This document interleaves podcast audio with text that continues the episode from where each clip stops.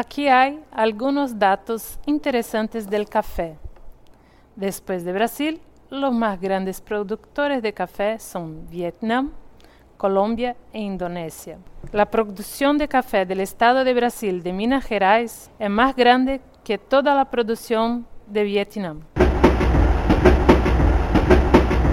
Una planta de café tarda alrededor de 3 a 4 años en madurar y produce de 1 a 2 kilogramos de granos de café por cosecha.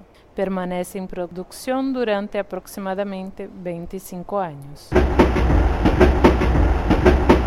Los pozos de café son un desengrasante poderoso. Se puede utilizar para lavar fregaderos y utensilios con exceso de grasa.